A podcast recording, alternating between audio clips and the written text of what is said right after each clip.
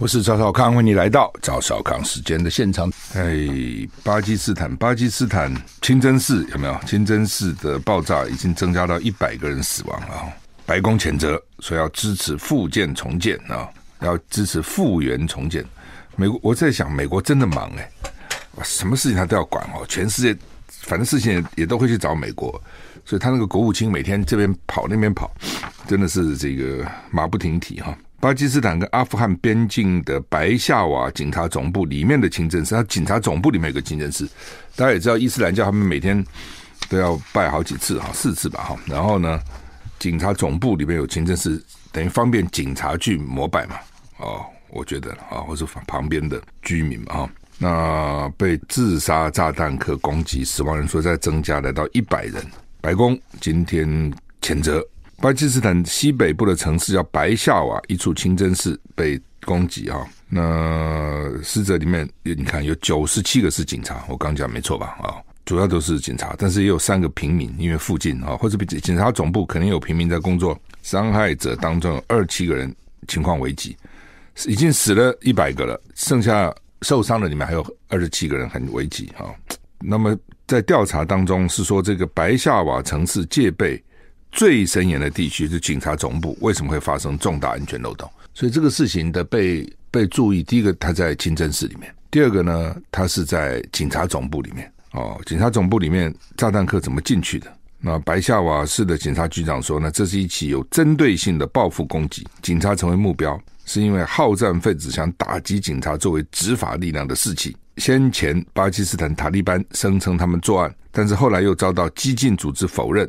归咎于一个分裂的派系，不是我们，是一个啊，是他啊，他是他不他不代不能代表我们啊，等等哈，反正哈，美国说这个是可恶的啊，那他们会帮忙来复建。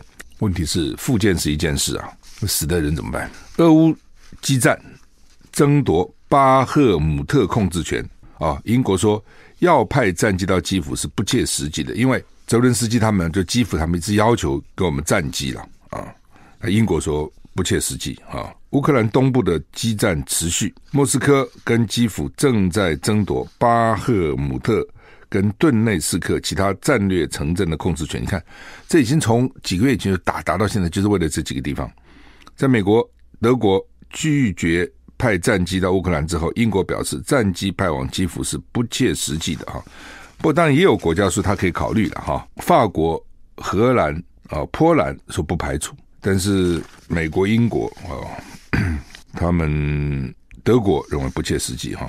不，有的时候也是这样，你是唱黑白脸了哦。美国说啊不切实际，但是呢，怂恿其他国家你给吧，波兰你去嘛，你波兰你在旁边你给嘛啊。乌克兰东部顿内茨克军事行政夫人表示，随着东部地区激战还在持续，俄军正在试图将巴赫姆特市夷为平地。哇，这么凶！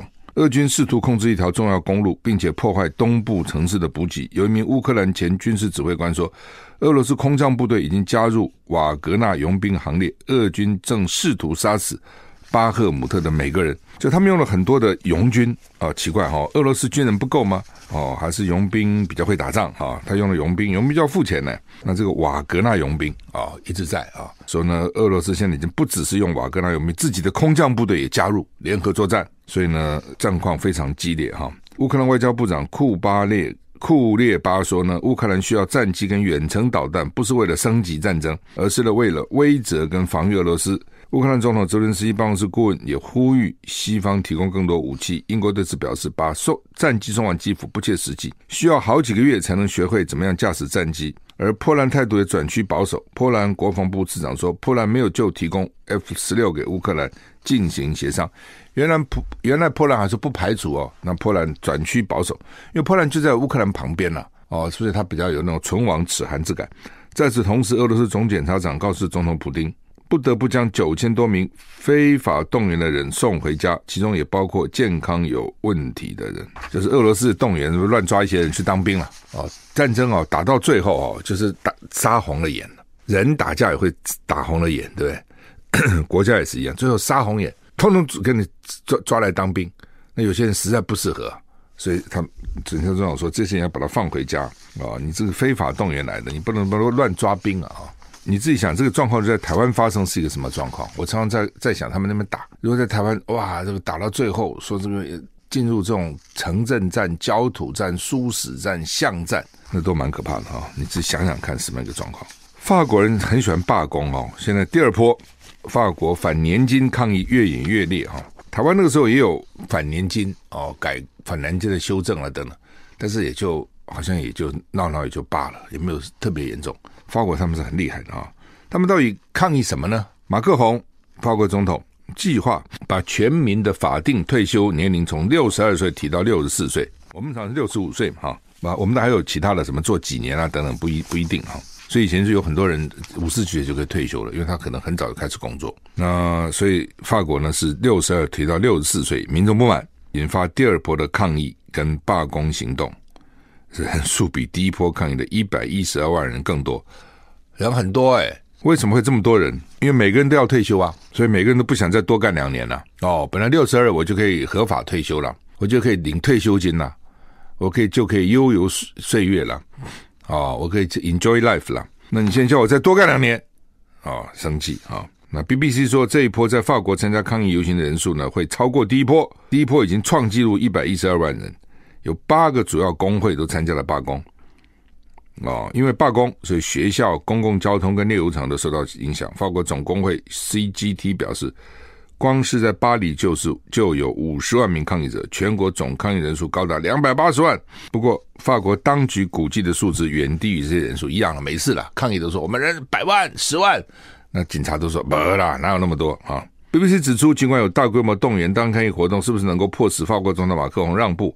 还不明朗，马克宏可能也讲说：“你们来五百人、五千万人，我也不怕你五百万啊。”那当然，法国没那么多人啊。只要抗议者遵循路线，有秩序进行抗议，政府可以承受任何人数的抗议行动。当局部署了一万一千一千名警察来维持全国两百多个城镇抗议行动的秩序。巴报道说，巴黎有一些小规模冲突啊，有时候游行啊啊，跟警察都会有一些冲突了啊。不过政府是说呢，你只要遵循路线，不要过越界。我们派了一万一千个警察，可以维持秩序。左翼政党叫做“不屈法国”，不不屈服，不屈法国领袖梅兰雄说：“马克宏一定会输，没有人想要他的改革。日子会日子越过，反对声浪越大。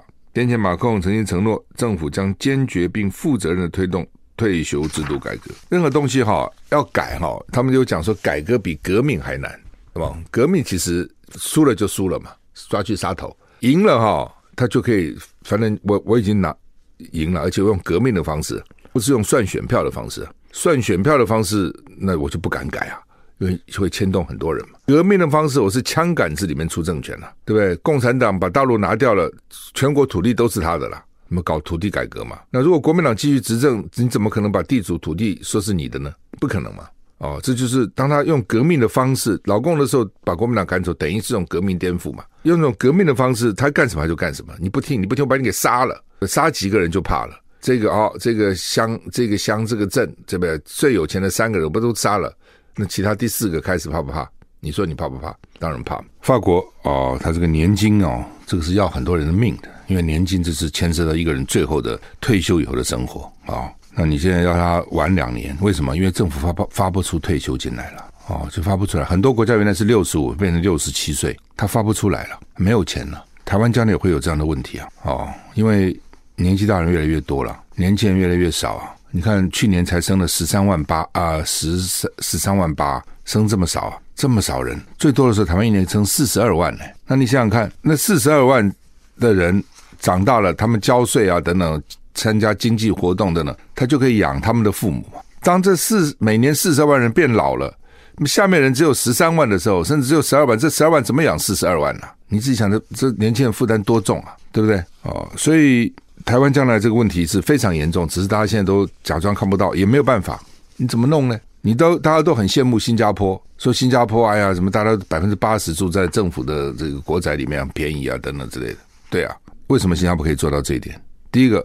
同样的，新加坡的土地都是政府的，不是你的，不是个人的，都是政府的。那你认为台湾现在如果突然政府说我们土地都收回来了，都是政府的，你会行得通吗？你觉得有可能吗？哦，这是第一个。第二个，但只有一种可能，对不对？革命了，然后呢，革命团体说谁反对，站出来说话，然后你站出来说为什么我为什么你为什么反对？这是我辛苦赚来的，我说我说几代累积来的。好，你讲的很好，拖出去杀头啊！还有没有第二个反对啊？有，再站出来，你有什么反对？哦，因为不公平啊！这我是努力的，他们不努力，凭什么分我的土地？好，你讲的很好，推出去杀头啊！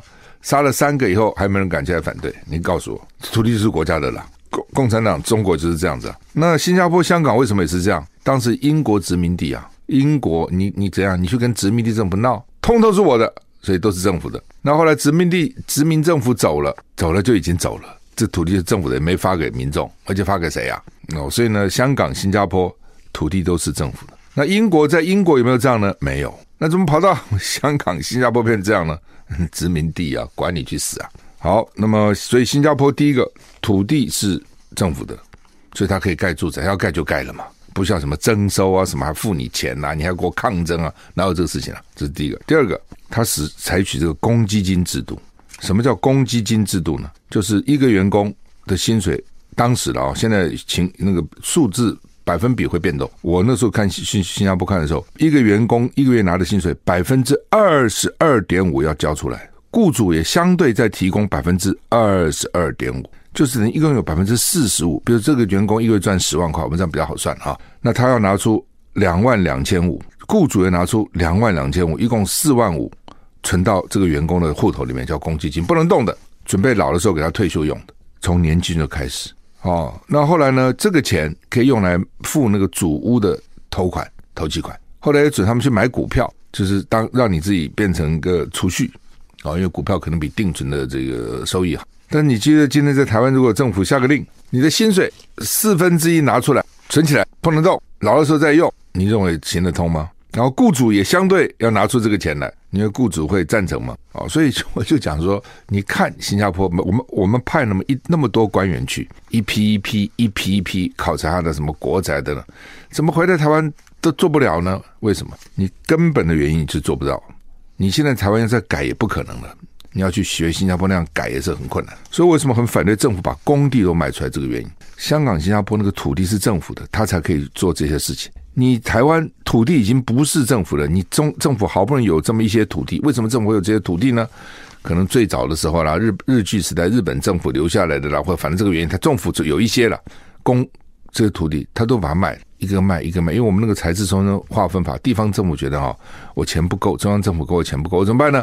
我就卖我的地，我就卖我的地，要不然就是把农地啊都这个都市计划变更重划变成住宅用地哦，点土成金就卖了就卖了。都很可惜了。然后呢，土地价格炒高，然后政府公拍公拍土地，土地价格炒高，民间也跟着炒高，所以呢，土地价格高，现在变成房价高的原因。房价高不是因为建筑成本啊，光扯什么工人费用，整的这有限的啦，对吧？你台北的豪宅，假如说你现在现在随便一个新房子，大概都要一百万一平，新的，我讲新的，一百万一坪，它的建盖房子占多少钱？觉得三十万了不起，二十万了不起的嘛？其他都是土地啊，那土地为什么涨这么对，涨这么多？政府带头炒。哦，真是政府带头炒，这个根本我们看问题要看到根本，不看到根本，看看一些浮面是没用的。那政府没带头炒呢？政府也需要钱的，地方政府他要钱的，不管他是善意的增加公共建设，恶意的在里面贪污搞鬼，他都要钱哦。所以呢，你已经只有这些公有土地的，你把它卖卖了以后就没有了。好，这是一个。那么法国那更糟糕了，因为法国呢，他们讲究自由、平等、博爱啊，对不对？所以讲究个人自由嘛。你政府管我那么多干什么？哦，所以之前呢，你要去什么？你你周之前周末法国都是不不开店的。我们以前去法国旅游，到了周末，那店都关门了，这买不到，那个也买不到，好惨啊！哦，有朋友的孩子哈，想要在法国开个小的餐厅，就那种小的，不是那种很豪华的小的那种简餐店了，等等哈，哇，兴致勃勃。后来我一直问了，我说开了吗？没有。开了吗？没有。开了吗？不开了。为什么？所以他那种法令规章是繁复哈，算了算了算了，哦，后来说跑到英国去开一个小店，哦，换句话，英国比法国还简单多了。法国人之麻烦，有法国老师曾经讲说，你对法国人反正就很简单，他什么他说什么你都说 no 不就对了，你说什么都反对你啊、所以当然当然这这个是夸大了，这你这可见一斑嘛哈。那他们个性也就是这样嘛啊。所以我讲，最早很多年以前的时候，我们第一次到欧洲去，到法国，你周末什么都不能做，哎，那么什么店都关门。那时候台湾人很勤奋呐、啊，什么周末对不对？一年到头都开的店都有啊。我们觉得法国人好懒啊，怎么会这样子？这个国家这样怎么可能呢？台湾现在慢慢也这样了啊、哦，但是还是跟法国比起来是好很多了。哦，至少很少店说连续两天都给你关门了，不开也很少。那还有一些店是老板自己下来做了，因为老板觉得周末我发那个加班费什么，还不如还还赚不回来，干脆员工休假，老板自己下下来。也有我也有看到这样的店哈。那台湾人还是比他们勤奋哈，虽然跟以前比已经差很多了哈。反正啊，那个马克宏就想改嘛，因为这样的话法国经济怎么会好呢？对不对？你又懒哦，然后呢又要吃好住好喝好。退休金要拿得高，不可能有这种事情嘛？哦，所以马克宏就知道啊，他知道这个法国这样搞不下去，就想改，那谈何容易嘛？这些人就跟你抗议啊，对不对？你怎么改啊？哦，所以他会不会屈服？现在不知道。啊，几百万人上街头，这人是很多的哈、到底会怎样？不知道哈、俄国外交部说，习近平今年春天要访问俄国，哦。将成为俄中关系的头等大事。俄罗斯外交部这个这个消息，其实昨天前天就已经出来了，说习近平要去啊。那但是呢，今天我们看到是俄罗斯外交部正式证实，中国大陆习近平应俄罗斯普丁邀请，将在春季对俄罗斯进行国事访问。由于二月二十四日是俄罗斯入侵乌克兰一周年，习近平这项访问一旦成型，恐怕使中国大陆受到外界侧目。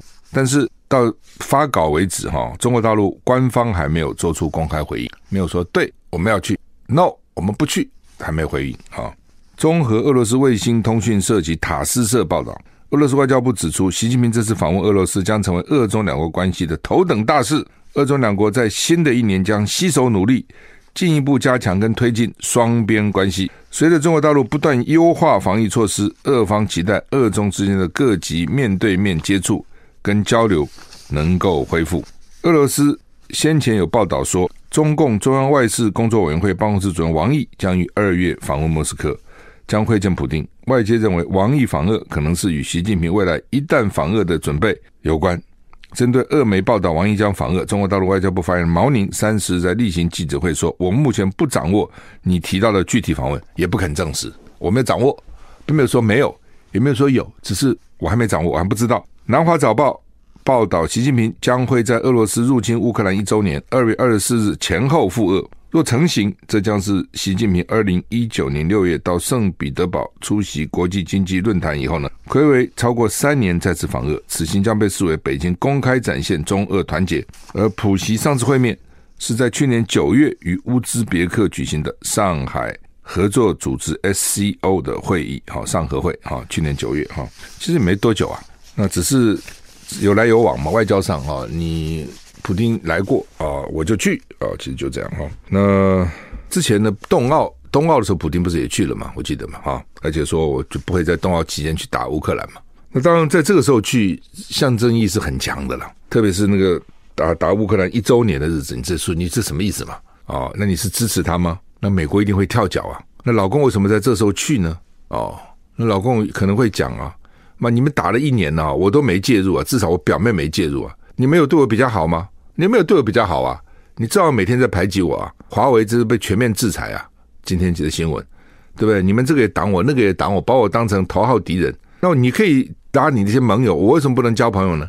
为什么不跟俄罗斯谈谈呢？对不对？而且我跟普京如果好，我地位更高啊！你们到时候想要俄乌停战，搞不好我还可以扮一个角色啊！我什么都不做的话，我什么都不是啊！你们把我看在眼里吗？对不对？你以为我活该就应该这样听你们的话吗？所以看起来这个习近平态度之前是比较隐晦啦。那如果说真在二月二十四号前后去的话呢，那这个象征意义是很大的。那接下来他会不会援他支援他？因为西方国家现在武器源源不断进入嘛。啊，那将来普京会不会要求啊？说我我们兄弟啊，我们撑不下去了，他们这样搞，你就这样袖手旁观了？打完我，下次就你啊！啊、哦，你要不要也支援我们一下？哦，所以中国会不会去支援乌克呃俄罗斯？支援以后，这些西方国家会怎么对中国报复？哦，看起来这个问题蛮复杂的。哦，看起来是是很复杂的哈、哦。那这个就像那个什么麦卡锡有没有？美国众院议长说要来台湾，什么时候四月？为什么呢？是那个什么台湾关系法签了什么三四十年好像哦，所以他要来。所以换句话说，这个日子都。很有意义的。上次佩洛西也希望那个日子来，只后来因为染疫了，他来不了哦，所以这都是某些日子它代表的意义哦，可能比其他日子要大的很多哦。好，那美国向菲律宾开放四个基地哈，美国国防部长奥斯汀。去访问菲律宾前夕呢，《华盛顿邮报》跟《华尔街日报》分别报道，奥斯汀此行将促菲律宾向美军开放多达四个军事基地的协议哈。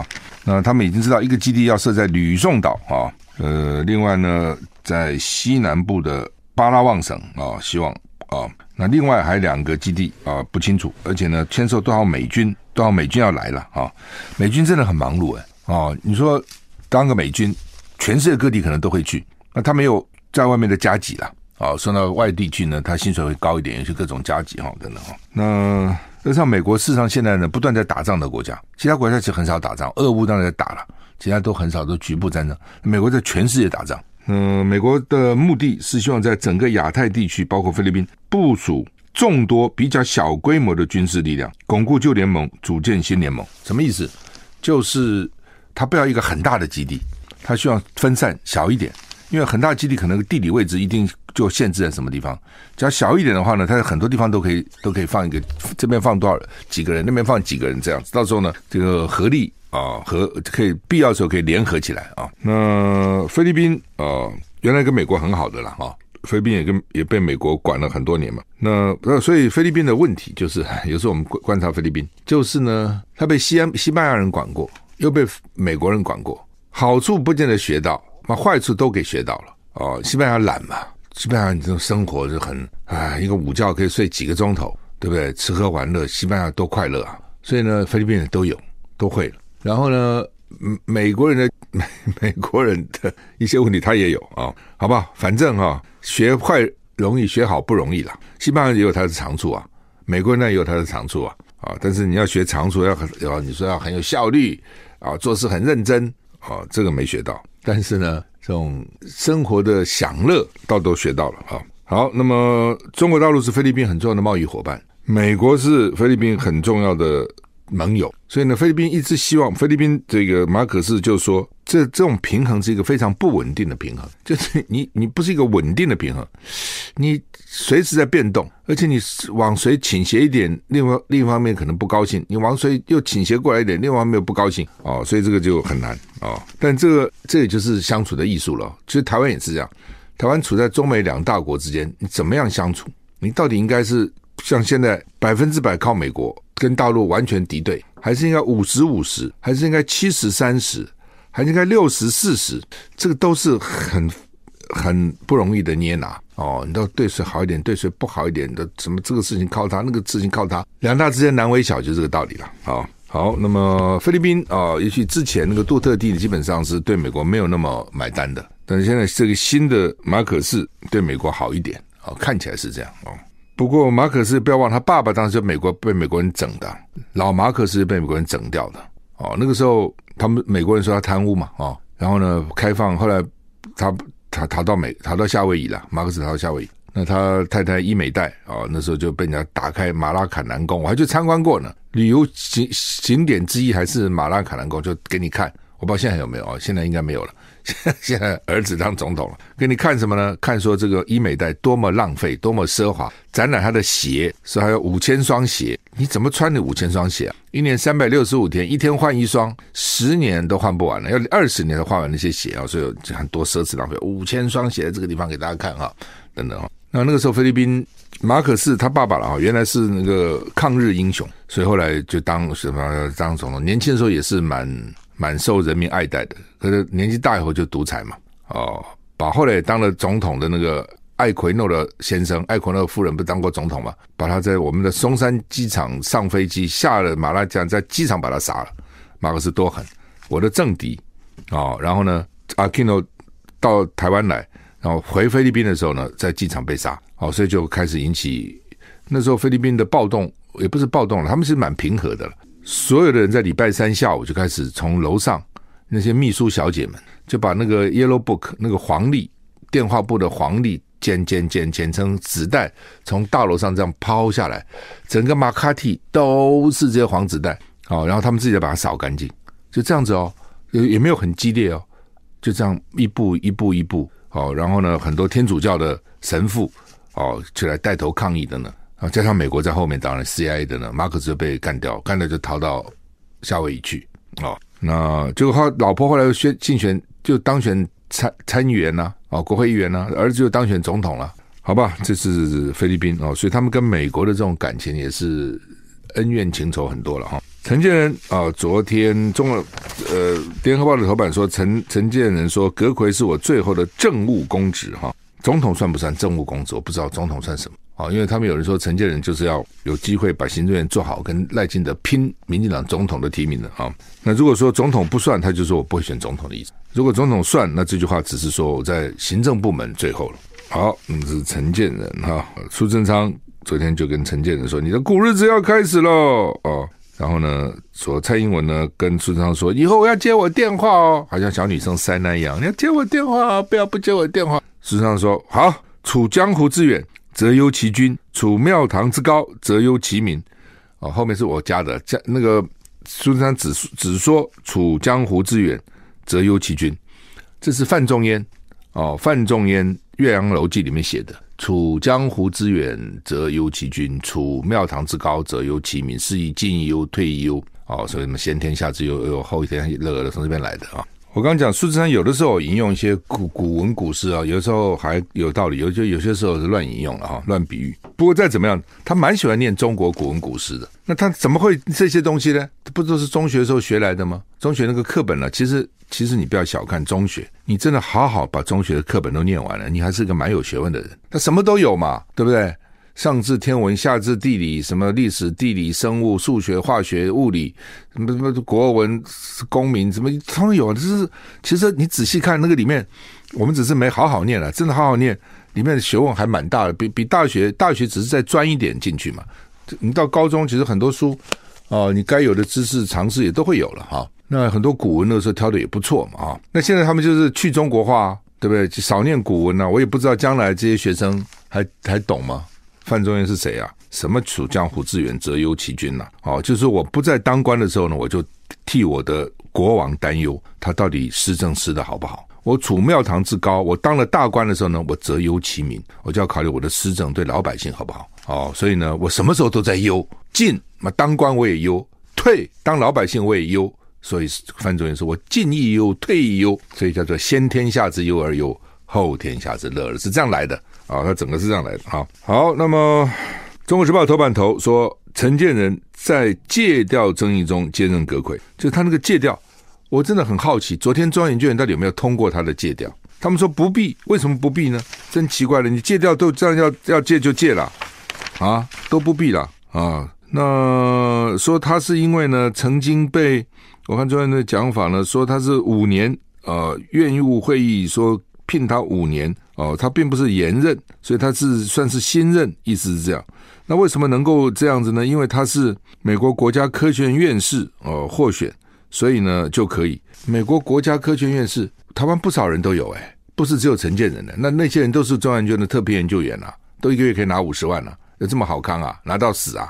有这种事情？哦，我才不相信，因为中研院那个副院长哦很有意思。叫做黄进兴喊冤，说赵少康干嘛骂陈建仁呢？说陈建仁哦，像哈、哦、诸葛亮一样伟大。哈哈，我塞，我我已经不知道讲什么好了，太好笑了。六出祁三，就是说陈建仁现在被调六次啊、因为陈建仁呢在学术界二十五年，在二十五年学术界呢被调去外面做官呢，调了六次，加上这次六次。有一半时间都不在学术界啊，一半时间都在行政部门。那所以呢，他就用诸葛亮六，诸葛亮不是六出祁山吗？所以呢，他说陈建仁呢跟诸葛亮一样伟大，六出祁山。那问题是，人家诸葛亮是鞠躬尽瘁，死而后已啊，对不对？那你陈建仁有吗？你 陈建是恋长爱钱哦，到现在为止呢，还不肯放弃你那个中央研究院那个特聘研究员，还用借调的方式，前所未有哎。干脆以后总统用借调算了嘛，总总统以后也借调啊，比照很多议员立委啊，有不少立议员立委是从大学借调的嘛，比如他原来当教授出来参加选举啊，当选了就跟大学说，我借调你四年，就这样优啊，哦，那有些可以戒掉再延一次，或者每个地方规定不同了。以后总统也都可以这样，都戒掉好了嘛，对不对？我找一个工作，然后呢，好忧郁的工作哦，当然都是公职了。然后呢，就去选总统，选上我就干，选不上我就回我的原单位去。哦，我是干满了我就回我的原单位去，享受一生荣华富贵，可以这样子吗？对不对？而且你们这些人哦，原来都讲得很好听。哦，什么哦？退休以后了，省吃俭用六万块也够了啊、哦！等等啊、哦，什么鬼嘛？你现在想想看，不是很好笑吗？因为陈建仁那时候是负责那个军工教的退休年金的那个召集人呐、改革就砍人家年金嘛。那当时他自己就讲嘛，我砍你们年金，我自己也被砍啦，对不对？我教授原来一个月十万，我退休也只有六万呐、所以呢，我们共体时间呐、哦，这话讲起来很漂亮嘛。对，我也砍我自己，我不是没有砍呐、那你现在怎么砍的呢？人家嘛真的教授十万变六万了，你变拿五十万，你是一样吗？哦，你的成就比较大，别人就没有成就，有这种可能吗？乱讲，对不对？就做研究，而且你事实上二十五年里面有十二年没有在做研究啊，你在做官呐、你做什么研究？怎么可能做官在做研究？不可能嘛！哦，所以《中国时报》今天 A 三版说，陈建仁戒掉组阁，赵少康批名利权一把抓，名利还有权力。哦，不是只有名，还有权力跟实质利益，通通要。我们常讲说，你总是只有一个嘛，你不能他妈通通要，对？那看起来他就通通要哦。哎，尤其那个中研院副院长说他是诸葛亮啊，六出奇，他真会想啊，六出祁山，跟他六次出来任公子是一样的，六出祁山，所以这是有使命感的哦，等等等等哈。我你有没有什么使命感都不重要，对不对？啊，就算有嘛，那就辞掉中研院嘛，就全心全意来做嘛，不是应该这样子吗？对不对？诸葛亮有出来六出祁山哦，然后呢，那个是随时可能会死的，因为他六出祁山是那么轻松啊，对不对？那身体什么的压力都很大的哦，那个真的是鞠躬尽瘁，死而后已，不去想那个背后，我老了以后我还有什么一亩三分地可以去耕种哦，我什么可以收入多少钱，不想这个东西的，对不对？你陈建仁怎么比诸葛亮呢？你比个什么鬼啊？比我是不好意思，把那个亮拿掉差不多了。啊，比什么诸葛亮？好吧，那反正就是都是在讲笑话啊！我这听了这真的很好笑，尤其中研院啊，你这个你是你们这些人都把那个中研院的他的学术尊严跟地位，整个都没有了，整个都抹杀了哈。好，那么国民党现在说。陈建仁的论文是抄袭的。陈建仁说：“我是是抄录疏失，他没有否认，但说是抄录疏失哈。